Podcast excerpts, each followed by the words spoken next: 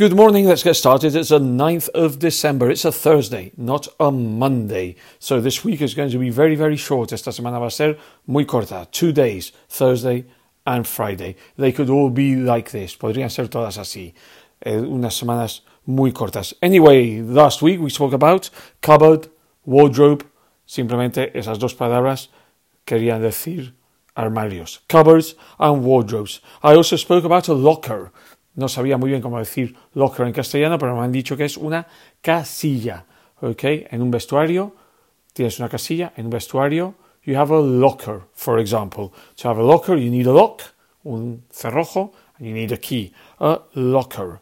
Anyway, what news can we speak about today? I think mainly we have a lot, a lot of football. If you follow the football this long weekend, you know that Atletico de Madrid and Real Madrid have made it and are still alive and still going in the Champions League. However, Barcelona had problems and Barcelona is out. And Seville, also Sevilla, Seville in English, is also out of the Champions League. They will have to play the European League, the European, la Liga Europea, or the Europa League, perdón, que es como se llama en castellano. Antiguamente era la UEFA, pero eso es para los antiguos. Igual que antiguamente teníamos la Recopa de Europa, que en inglés se llamaba the Cup Winners' Cup. So today we have the Champions League, Europa League, and that is it.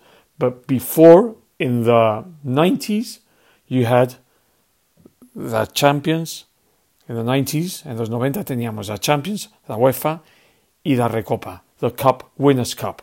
If you're from Zaragoza, I'm sure you remember the Cup Winners' Cup and the final you played against Arsenal, la final que jugasteis against contra el Arsenal en 1995, 1995. Nayim, the goal in the minute 120.